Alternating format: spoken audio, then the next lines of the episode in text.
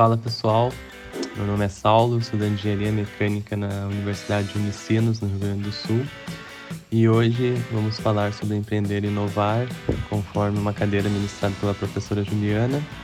E hoje então vamos se basear no relatório GEM 2020 no Brasil e o ecossistema de startups no Brasil.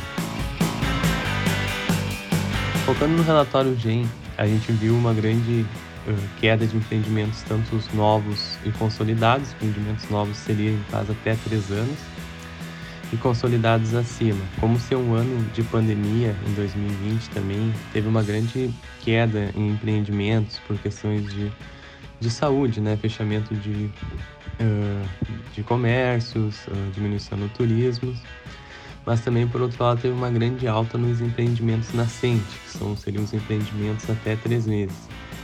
Mas olhando esses dados assim, seria mais ou menos um empreendimento uh, por necessidade, porque analisando a maioria, chegando a 44%, se eu não estou enganado, são pessoas com baixa renda familiar, que seria até um salário mínimo. E também muito da justificativa dessas, desses novos empreendedores seria a baixa oportunidade de emprego. Focando então no, nas startups, a gente viu que um dos maiores desafios, uh, além de ser ter que ser inovador, ser algo novo, trazer soluções novas em visões de modos diferentes, um grande entrave nisso é o baixo acesso ao financiamento. Né? Isso muito por se tratar de algo incerto e por ser uh, também de alto risco, né? que não tem uma certeza que vai dar certo o que, o que acaba impossibilitando muitas das startups no Brasil. Né? Então, por fim, uh, destacar alguns pontos que o Brasil tem a melhorar, pode melhorar para ajudar os, os, novos empreendimentos no Brasil.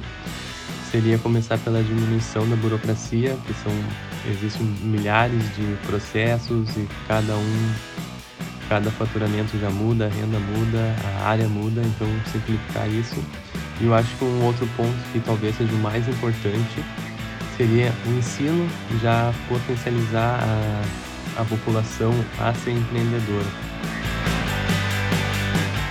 Então é isso, pessoal. Obrigado.